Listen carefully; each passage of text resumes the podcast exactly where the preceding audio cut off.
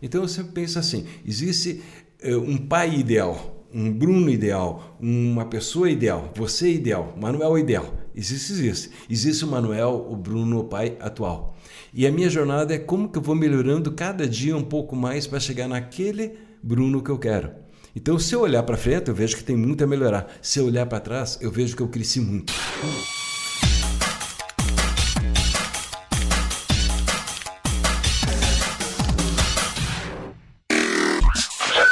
Muito bem, gente. Começando o nosso primeiro podcast, ou BrunoCast, podemos dizer assim. Eu sou o Manuel Eduardo. Eu sou o Bruno Kruk. Bruno Kruk. E aí, tudo bom, Bruno? Tudo bem. É um prazer estar aqui. Vamos começar juntos mais uma jornada de trabalho e a gente espera contribuir muito com todos que estiverem nos assistindo, com todos que vão aproveitar juntos a jornada de conhecimento, de aprendizado e de crescimento pessoal. Muito bem, mas para a gente começar aí nosso primeiro podcast, nada melhor, né? E a gente sabe, pelo tempo que você tem é, de trabalho, enfim, tudo aquilo que você já fez. Eu quero agora te conhecer, eu quero saber quem é o Bruno. Quem é o Bruno Kruk? É uma pessoa como todo mundo buscando seu crescimento pessoal, buscando sempre se indagar, com seus questionamentos, com suas dúvidas, seus erros, seus fracassos, seus sucessos, seu aprendizado.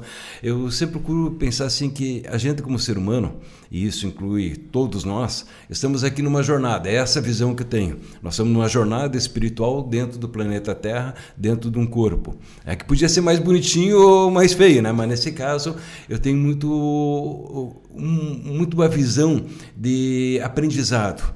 Eu, desde curioso, desde pequeno fui curioso, desde pequeno sempre queria entender coisas, é, faz parte da minha natureza. Se hoje eu trabalho como professor, palestrante, instrutor, eu tenho antes, de, antes um, um aprendiz dentro de mim. Né? Tanto que um dos sistemas que eu estudei de yoga foi Shala Yoga, que é yoga do aprendiz, é, ou seja, tu é um eterno aprendiz. E eu, antes da internet, quando jovem, já com 14, 15 anos, vivia estudando. Na época não, não tinha net, nós buscava livros, cursos, tudo através de São Paulo, Rio de Janeiro. Ou seja, tu fazia uma encomenda, depois de duas, três semanas vinha algum material. E eu vivia fazendo cursos, porque aqui no interior de Santo Anjo, né, era difícil. Não tinha, era difícil. Não, não tinha essas possibilidades naquela época, então vamos colocar nos anos 60, né? anos 60, 70, então faz 40, 50 anos atrás. Aí eu fazia curso de cinema, curso de detetive, cursos de uh, uh, buscando conhecimento do alterofilismo, buscando conhecimentos de psicologia humana, de muitas coisas, tudo pela uh, por livros, por cursos que vinha pelo correio. Então eu sempre tive um, uma vontade de aprender. E é por isso que eu procuro, assim, quando transmito hoje conhecimentos, eu faço uma interconexão de ideias. Né? Quando vê a gente está falando psicologia, daqui a pouco entramos nos negócios, daqui a pouco entramos na questão pessoal e esse jogo. Então o Bruno é um aprendiz. Tá? Eu sou casado, na verdade, mais uhum. do que um uhum. casamento, tenho três filhos que também fazem parte da minha vida, cada um com a sua personalidade, que vão nos ensinando, aprendendo. E eu tenho essa curiosidade de, é, de tentar sempre observar onde que eu posso melhorar, mas bem franco não é fácil mudar. não é fácil mudar. Não, né? Ou seja, e ainda mais quando a gente tem que puxar da gente, ou seja, é, é, Perfeito. É, a gente fazer aquela autocrítica ou autoconhecimento não é fácil. Não, não é. É mais fácil você analisar as pessoas. Agora, é, você fazer uma alta análise é mais complicado. Sim. É, quando eu era jovem, tinha algumas coisas, né, Manuel? Eu passei por. Como minha personalidade era uma personalidade muito negativa. Eu sempre fui pessimista de, jovem. Pessimista, brigão, revoltado, questionador. Né? Então tinha esse lado meu assim de, de revolta. Isso é uma característica minha, né? que eu, e eu vou dizer, não é bonita, não é o que eu prego, mas era a realidade, eu gosto de lidar com os fatos. A realidade é que o Bruno sempre era um jovem uhum. inquieto, né? um jovem que buscava aprender, mas tinha uma revolta com a vida. E chegou um momento que eu comecei a ver que eu era muito chato. Entende? Não sei que, se hoje eu continuo sendo chato, né? mas naquele momento eu era muito chato a ponto que eu mesmo não me aguentava. E comecei a ver que eu tinha que fazer algumas coisas para mudar. Que o problema, na verdade, não era só os outros. Tanto que um dia algo que me tocou muito foi quando encontrei um folheto em Porto Alegre e estava escrito assim: nada muda, a sua vida nunca vai mudar se você não mudar. E aquilo naquele momento me intrigou. Eu comecei a pensar: realmente, talvez a questão não é os outros, a questão talvez não é que o mundo tem que mudar, sou eu que sou alguém problemático.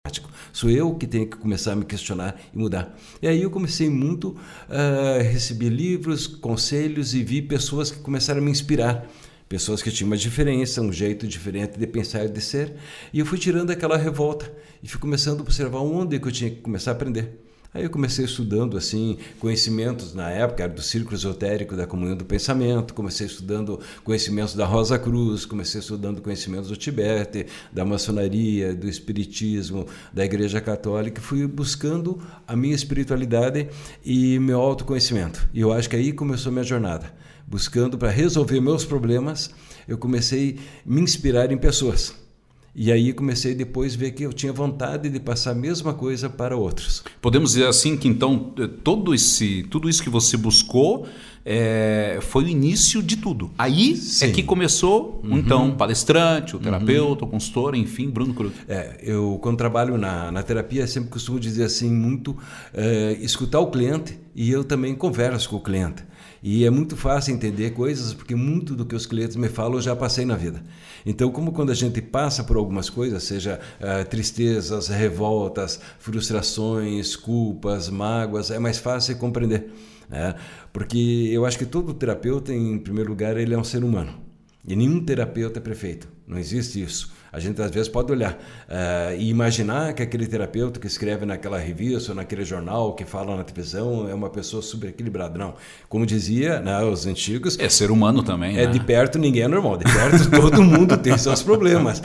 A questão é como, apesar de ter problemas, ir transcendendo e melhorando. Então eu sempre penso assim: existe um pai ideal um Bruno ideal, uma pessoa ideal, você ideal, Manuel ideal. Existe, existe. Existe o Manuel, o Bruno, o pai atual. E a minha jornada é como que eu vou melhorando cada dia um pouco mais para chegar naquele Bruno que eu quero. Então, se eu olhar para frente, eu vejo que tem muito a melhorar. Se eu olhar para trás, eu vejo que eu cresci muito. Hoje, dificilmente eu consigo ficar pessimista. Dificilmente eu consigo ficar reclamando, porque já não está mais na minha natureza. Eu consigo olhar as coisas boas até nas coisas ruins que acontecem. Eu consigo manter o equilíbrio e a calma na maior parte dos casos. Eu consigo viver de um modo muito melhor. Ou seja, eu já fiz uma boa parte da jornada, mas eu sei que essa jornada é contínua. E você aprende muito com os outros também. E aprendo. E eu procuro sempre com o pessoal que está aqui mostrar para eles essa questão. Você não tem que ser perfeito. Esqueça essa mania de perfeição, de achar que tudo tem que ser perfeito, que tua vida tem que ser perfeita, que tudo vai dar certo. Não é nem a tua nem de ninguém. Porque quando a gente olha os outros, parece que todo mundo tem uma autoestima fantástica, né? Parece que as pessoas têm uma autoestima fantástica, que elas são lindas sempre, que elas são felizes sempre, que elas são em paz. Que é o caso dos artistas, né? É, Você ca... sempre acha que o cara levanta e deita com aquela maquiagem, a beleza, aquilo, não é assim. E parece que tudo é perfeito. Vou pegar assim, exemplo, é. uh, uh, Angelina Jolie e o Brad Pitt. Quer casal que era mais lindo que aquele? Sim. É, fantástico. Acabou. Né? Acabou, porque eles tinham esse conflito deles, Exato. tanto como indivíduo, como também como casal. Então, assim, quando a gente começa a tirar esse peso de querer ser perfeito, de ter que ser perfeito, eu acho que já é uma grande coisa. Quando a gente aceita que a gente é humano. Então, eu acho que isso foi um dos aprendizados que eu tive, sabe, né, nessa jornada, de aceitar que a gente é humano e isso não está errado. Tu não tem que ser perfeito para ser feliz e para ter paz. Durante toda essa, essa jornada, qual foi o maior desafio teu? O desafio sempre foi comigo mesmo. Eu sou muito autocrítico. Né? Eu tive desafios diversos, assim, das pessoas uh, rejeitar meu trabalho, obviamente. Uh, a gente costuma até dizer assim, quando tu montar um negócio, não espere que aqueles que tu gosta, que são teus amigos, teus parentes, vão te comprar. Esquece, vai buscar o mercado, porque esses geralmente não vão te dar valor. Faz parte do, da natureza, né? Então, é natural que as pessoas não entendessem, mas o meu maior desafio sempre foi o Bruno mesmo. As minhas próprias dúvidas comigo mesmo, se eu era capaz, se eu ia poder ou não poder. Eu lembro que um dia, é, profissionalmente, uma das coisas que eu comecei foi fazendo a questão de hipnose, fazendo relaxamento, ensinando yoga né, e coisas assim. E eu lembro que eu também comecei a estudar acupuntura, era uma das coisas que eu fazia, fazia acupuntura junto. E em um determinado momento, por exemplo, eu fui lá no Rio de Janeiro, num congresso de acupuntura, e tive os cobras do Brasil, só gente boa cheio de chineses junto, né? cheio de chineses, mais japoneses, e aquele congresso lotado. E os caras falavam lá na frente, cada conhecimento fantástico, e eu, uma hora fui para o banheiro e pensei o seguinte, estava no banheiro e pensei, meu Deus, eu não sei nada. Comparado com aqueles caras que estavam lá, eu era um mínimo conhecimento. Né? E aí pensei, vou largar tudo, vou embora, vou sair agora do congresso. O que, que eu estou fazendo aqui? É, porque perto dos caras que são bons mesmo, tu vê que tu não é tão Nada. bom assim. Entende? O indivíduo arrogante sempre acha que é o máximo porque ele não olha os que estão acima. Então ele se acha que é perfeito. E ali me deu, é, vem aquilo que a gente chama um pouco da síndrome do impostor. Será que eu estou realmente fazendo algo? Daí eu pensei uma coisa, mas para aí. Lá em Santo Ângelo, lá na região das missões, lá onde eu trabalho, eu sou o único que faz isso. E muitas e muitas pessoas eu já tinha ajudado com a acupuntura. Você viu a oportunidade. É, eu vi a oportunidade e eu vi que em terra de cego quem tem um olho é rei. Então, mesmo que eu não fosse tão bom assim, no meu mundo onde estava, eu estava podendo ajudar pessoas, eu estava fazendo minha parte. Obviamente tinha coisas que não eram comigo. E aí comecei também a dimensionar. Eu tenho que aceitar que eu não tenho que ser perfeito para ser bom. Nenhum terapeuta, vamos pegar assim, nenhum médico, psicólogo, nenhum mecânico, nem engenheiro, quando sai da faculdade, ele sai entendendo tudo. Uhum. Ele sai com uma grande base teórica e alguma prática. Agora, isso vai sendo fortalecido nos próximos 10 anos ou menos. Tanto que tem a teoria dos 10 anos, 10 uhum. mil horas de, de prática para tu ficar bom numa área, né? Várias. Houve alguma decepção durante esse período? Houve alguma derrota assim que você pensou, pá, eu, Sim. eu quero parar? É, e em muitos momentos, houve alguns momentos assim que eu me sentia, por exemplo, pegar na parte de palestras. De repente a gente organizava alguns eventos. Hoje, eu diria que 95% dos eventos que eu ministro eh, não sou eu que organizo. As empresas, as cooperativas, as instituições me contratam. Então é mais fácil. Mas no início eu fazia minha divulgação. Né? Então eu fazia minha divulgação e às vezes acontecia assim de tu montar, tu ter uma expectativa e não vir quase ninguém e tu ter que cancelar. Então cada vez que eu cancelava, para mim era uma sensação de derrota. Profissionalmente, houve, digamos, uns dois momentos que eu me senti muito frustrado, né? que impactaram também é, situações delicadas. É tipo assim, tinha uma cliente que ela veio pela primeira vez no meu trabalho, ela tinha assistido um curso meu, uma mulher muito querida, muito linda, inteligente, e ela se achava um caco. E ela foi no meu consultório, a primeira sessão, e ela disse, reclamou de tudo da vida, que ela estava sentindo infeliz, frustrada, depressiva, mal. E eu disse, olha, hoje ela disse, nem sei se tem como pagar. Outras sessões disse, pelo que eu estou vendo aqui, tu esquece a questão de pagar também paga quando der, porque tu está precisando de ajuda mesmo. E tu não só, ser humano, né? Isso, você está precisando muito e não só comigo, você precisa urgente ir no psiquiatra também pegar alguma medicação, porque o que nós vamos fazer aqui não vai resolver no momento. Ela estava na época fazendo psicanálise uhum. e a gente sabe que isso já mexe muito com a pessoa. E ela fez a primeira sessão, eh, passou dois dias e se achando horrível, se achando feia, se achando incapaz, era uma pessoa muito querida. E eu estava me arrumando para sair de casa, perto da janela, e escutei duas pessoas na calçada falando: Pois é, se matou. E me veio uma voz dentro de mim: Aquela tua cliente, Bruno. Ela tinha feito Nossa, uma sessão. Imagina. E dito e feito, ela tinha se matado. Aí eu me senti mal. Por que, que eu não consegui ajudar ela mais? Entende? Depois até. Aí você ficou se cobrando, ah, eu podia ter dado cobrando. mais de mim. Fiquei me cobrando. Imagina. É, não, de repente tivesse insistido para ela ficar mais tempo, voltasse no outro dia e assim por diante. E aí até encontrei a irmã dela e disse para ela assim, conversei com ela, a irmã dela disse: Não, Bruno, não, não, se, não se cobre, não se culpe, porque ela na realidade é, saiu do teu consultório se sentindo super, super bem, entende? Tu ajudou ela, só que ela tinha problemas tão sérios que ela estava tanto tempo com problema e ela já estava tomando medicação ainda assim não estava resolvendo. Mas na hora vem aquela sensação uhum. de que tu devia ter feito mais, entende? É, e eu sei que nem tudo está na nossa mão, mas naquele momento foi frustrante. Tu queria ser um mágico, tu queria ser uma pessoa que descobrisse aquilo, né? Então, teve um outro momento também que para mim foi muito chocante. Então, também envolve algo, porque é só nessas horas muito grandes que tudo se choca. Entende? Coisas pequenas a gente lida, entendeu? Pequenas frustrações, e graças a Deus a maior parte é pequena, mas teve duas situações, essa aí e uma outra que eu estava com um cliente também jovem, que sempre se sentia horrível perto do pai, cobrado pelo pai, mal junto com o pai. E, e eu sei que o pai falhava algumas coisas, mas o pai estava dentro dos limites dele também. E eu estava com a agenda lotada. Né? Todos os clientes estavam todo horário lotado e era tipo duas da tarde e de repente ele chegou no consultório e disse: Bah, Bruno, precisa fazer uma sessão. Eu disse: Pá, mas eu estou lotado. Só se tu conseguir vir lá pelas seis aí, de um jeito, né? porque até lá tem os clientes e vem gente de fora. Eu não tenho como tirar os que vêm de fora, mas pelas seis horas, eu, se tu puder, tu vem aqui. Ele não veio às seis. Naquela noite, ele foi fazer uma besteira e fez um assalto. Nossa. E matou uma pessoa. Entende? Ele não era uma alma ruim, mas naquelas coisas que acontecem, aquelas desgraças da vida, fez. E aí eu pensei, por que, que eu não tive a luz? Saber que eu cancelo todos, mando embora todos os outros e atendo ele. Então, eu entendo, nem tudo é fácil. Eu entendo que passa um médico, penso que passa um médico todo dia mexendo no corpo de alguém, tomando uma decisão. Né? O clínico de pele não tem, mas é aquele cirurgião que está todo dia na dor. Entende? Então, quanto a responsabilidade, então? É, então, são pequenas decepções assim que eu tenho. Entende? Que eu tive na época, aprendi a lidar, tem coisas que faz parte da vida. E a gente tem que aprender. E hoje tu assim. olha com olhos eh, clínicos, né? Ou seja, você Sim. vê, opa, peraí, tem coisa errada que eu preciso cuidar com ter mais atenção. Sim, a gente tem que observar mais ainda. A gente sempre, eu sempre fico assim cuidando muito. Eu nunca coloco no processo terapêutico que a pessoa vai fazer só comigo. Se ela está tá com auxílio médico, eu digo sempre continua o auxílio médico. Quem, eu tenho muitos clientes que têm depressão, vêm buscar ajuda, e se eles já estão tomando medicamento, eu nunca digo para de tomar de jeito nenhum, não é minha função. Tem um médico que é especialista para isso, que estudou para isso, que entende isso. Né? Tem clientes que, mesmo que eu receita algum floral de Bach para aliviar ele e melhorar a vida, eu sempre digo, os casos que eu vejo que é mais sério, eu digo, vai urgente buscar um psiquiatra que busque uma orientação clínica.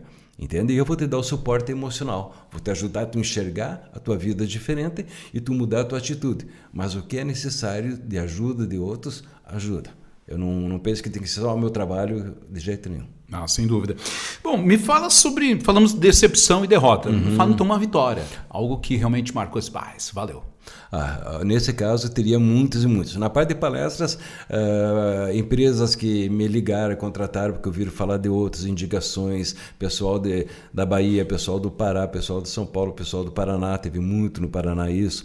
Então, pessoas que me indicavam e que levavam meu trabalho. Isso me dava orgulho cada vez que tu fazia um, um congresso estudantil ou de empresas, cada vez que você é contratado para fazer um trabalho numa cooperativa, num grupo que tu mexe com as emoções das pessoas e elas sentem e até agradecem, até abraçam, né? Eu lembro um dia na Coca-Cola, pessoal da Sevi Santa Maria, nós estávamos num curso que era especial, tinha trabalhado com todos os gestores, eram 90 gestores na época, fizemos eh, três finais de semana, encontros, e três turmas, depois unia todos. E daí eles gostaram do trabalho e contrataram para fazer um trabalho para gestores de vendas. Eles estavam criando um novo cargo, entende? E queriam, e fizeram correto. Eles pensaram na função do cargo, pensaram no que, que eles teriam que essa pessoa ser, quem é que poderia ter, selecionaram pessoas certas e aí antes de colocar na prática me contrataram para preparar eles. E boa parte deles eram homens com uns 40 anos de idade, 40, 50. E eu lembro que quando terminou o trabalho que estava voltado a vendas, mesmo que fosse voltado a venda, negociação, processos de marketing, aqueles homens choravam e vinham me abraçar e agradeciam e diziam coisas assim: por que, que a gente não fez isso 10, 20, 30 anos atrás? então isso é, dá muita alegria. Na parte terapêutica, é, eu sinto muita alegria mesmo quando vejo as pessoas dizendo assim: Bruno, eu fiz aquelas sessões comigo, contigo e mudou. Eu tive muitos clientes que vinham para uma sessão e faziam uma sessão e eu não voltava. E eu pensava, será que eu fiz mal? Né? E passava meio ano, um ano, e... de repente encontrava os caras, ah, fiz aquela tua sessão lá. Foi mudou. ótimo. Foi ótimo. E eu, opa, né? foi melhor do que a esperança. Então, quando tu vê pessoas mudando a vida, que conseguiram objetivos que eles tinham sonhos, tinham dúvidas. Né? Se era passar num concurso, se era fazer medicina, se era se tornar um profissional numa área de sucesso. Quando vejo essas pessoas que eu ajudei a crescer profissionalmente ou a mudar emocionalmente, isso é muita realização. Tu sente alegria. Sem dúvida. Tu sente a sensação que tu tem valor, entende? Uhum. Que tu, tu tem significado. É essa eu acho. Que talvez é uma base, né? É, a maior parte das pessoas sempre parece que elas não têm assim valor e isso é muito ruim. E na minha profissão hoje, eu sinto que eu estou no meu talento.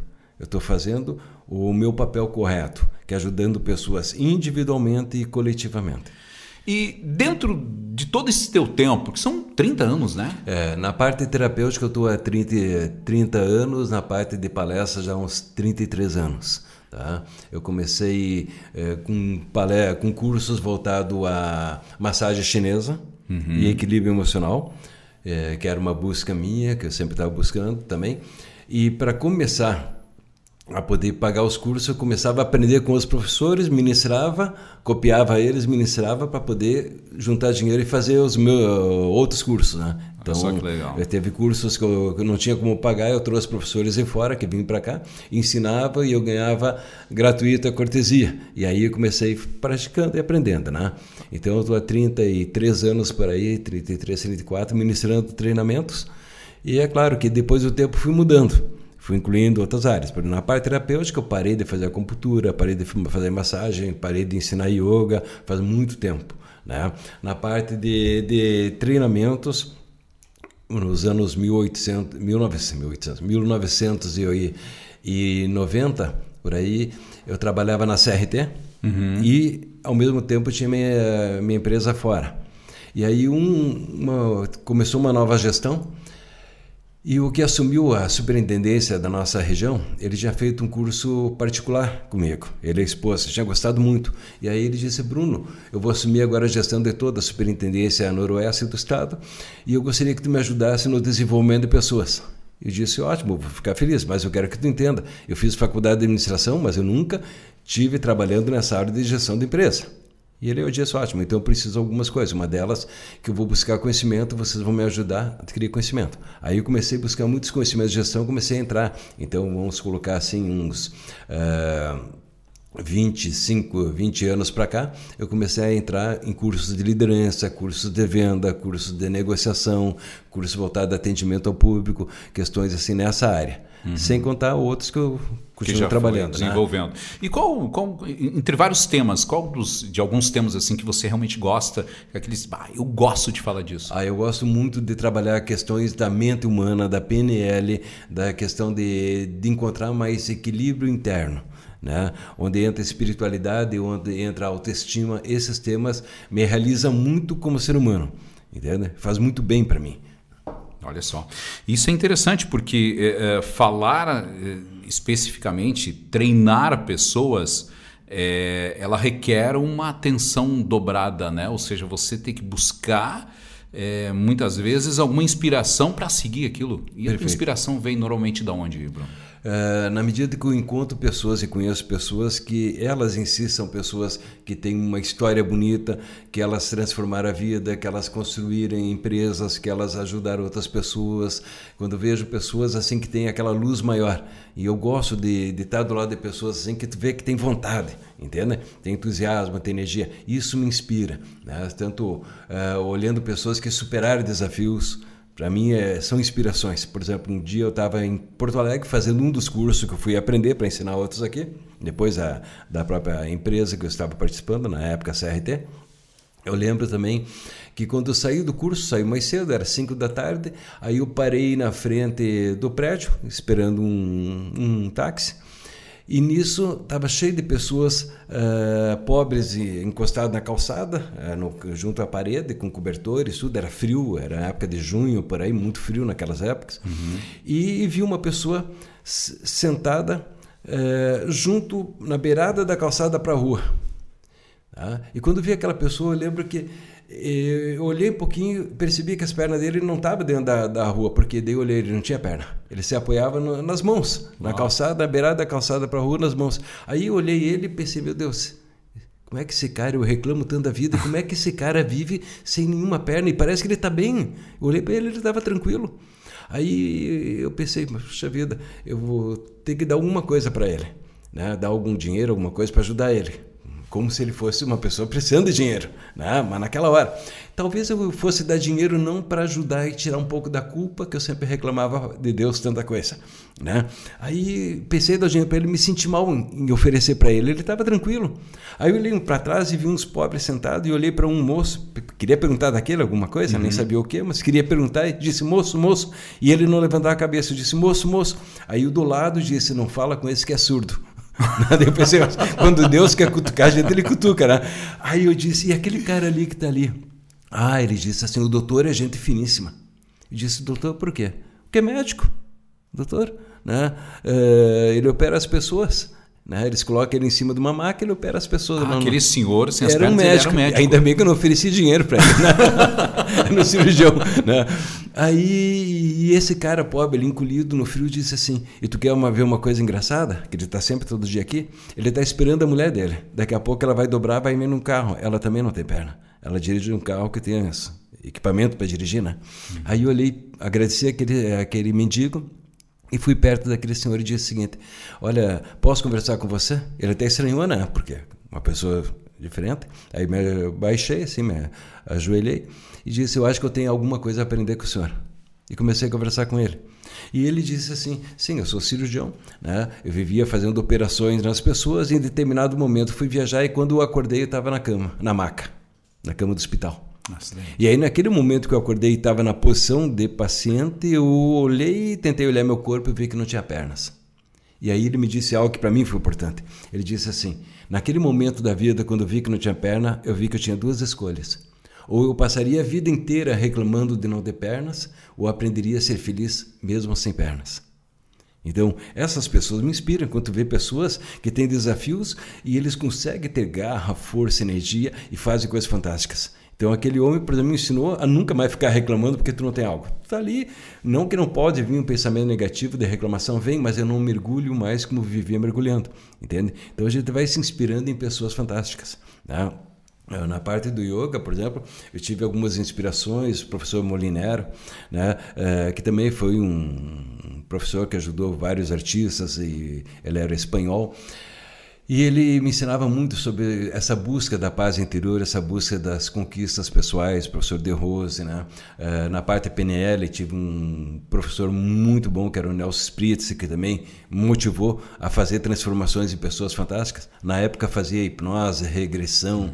e levava as sessões para fazer uma hipnose. E de repente quando comecei a estudar PNL, vi que o cara fazia uma transformação no outro, às vezes numa sessão assim, em 10 minutos, e eu olhava, dava uma raiva, né? Como é que alguém podia tão bom assim. Aí tu vê como tu tem tanto a aprender, como apesar de a gente saber tanta coisa, como existe conhecimento humano para a gente aprender. Ah. Sempre aprendendo. Então, essa busca sempre tem. Eu busco pessoas que me inspiram, às vezes são livros, às vezes são cursos, às vezes são pessoas que eu conheço, que mostram a vida mais. É, e agora essa, essa profissão ela é, um, é uma busca e um estudo constante, né? Constante.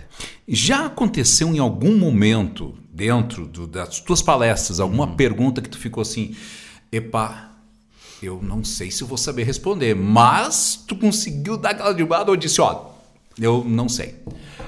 Olha, eu não me lembro nenhuma pergunta que eu não soubesse exatamente que eu ficasse perdido, perdido. Teve aquelas que a pergunta era ampla demais e que tu tinha que trazer algumas possibilidades, né? Que isso acontece. Às vezes as pessoas querem uma resposta simples quando ela tem variáveis, né? E isso uh, é a única coisa que eu lembro assim que teve coisas complexas, mas não que eu não soubesse. Por enquanto, as perguntas tinham uma base, porque ela sempre era perguntada dentro do contexto, entende? Então, nunca teve nada assim. Teve coisas assim que podia ser inusitada, né? Tinha uma palestra que eu fazia, que eu trabalhava sobre negociação, e em determinado momento eu pedia para vir uma duas, uma mulher lá na frente e perguntava, tipo coisa assim, eh, tu pode tirar roupa? Né? É, coisa assim que... Né? Uhum. mas era um ambiente que tu ah, já estava brincando, já né? Tava... Já estava divertido tudo, e elas, não, não, não, de jeito nenhum, né? e aí, de repente, dizia assim, tá, mas e Uh, por 10 pilas, tira a roupa, 10 reais. Não, o quê? Tá. E aí, de repente, puxava mil reais. E por mil? Aí ela pensava. Aí elas, tum, dava aquele silêncio. e aí disse, começou a pensar, né? E aí brincava, por quanto que tu tira? Era brincadeira para mostrar que todo mundo pode, em determinado contextos, começar a pensar e mudar algumas coisas. E aconteceu assim, em um determinado momento que eu chamei uma pessoa e disse: pode tirar a roupa. E ela tirou a roupa por sorte. Né? Ela tinha os cabelos tão grandes que ela colocou em cima do seio na hora, mas Nossa, ali eu fiquei perdido. Uau. E agora, o que, que eu faço? Nunca mais brinquei com isso. Né?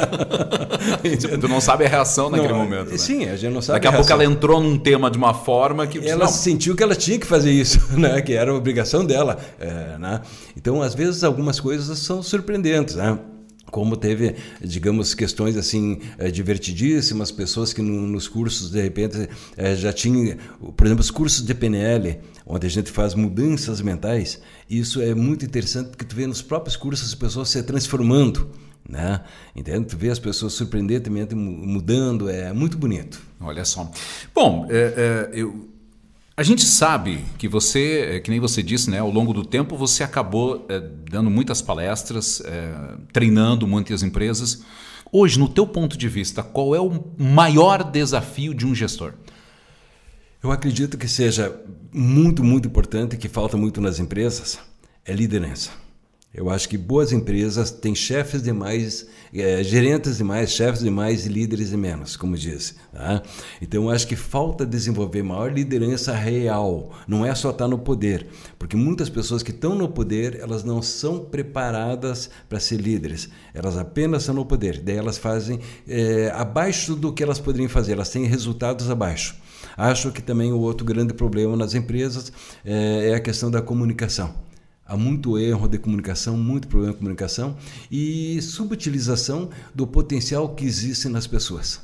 Até eu diria o seguinte, no fundo, se eu pensar bem, eu acho que mais ou menos 95% das pessoas, quando entram numa empresa, elas entram com vontade de fazer um bom trabalho.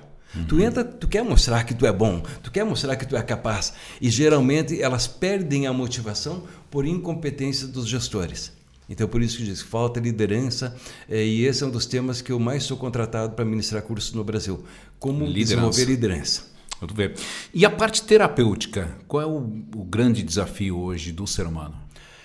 É, lidar com algumas questões. Uma delas, nós estamos num mundo assim com muitas transformações, e não estou falando só agora nesse momento de crise, nós temos muitas transformações sociais acontecendo. As pessoas se sentem assim, é, elas olham tantas mídias sociais e elas estão se cobrando imensamente, como se elas tivessem a obrigação de ser felizes e estar tá tudo perfeito na vida delas.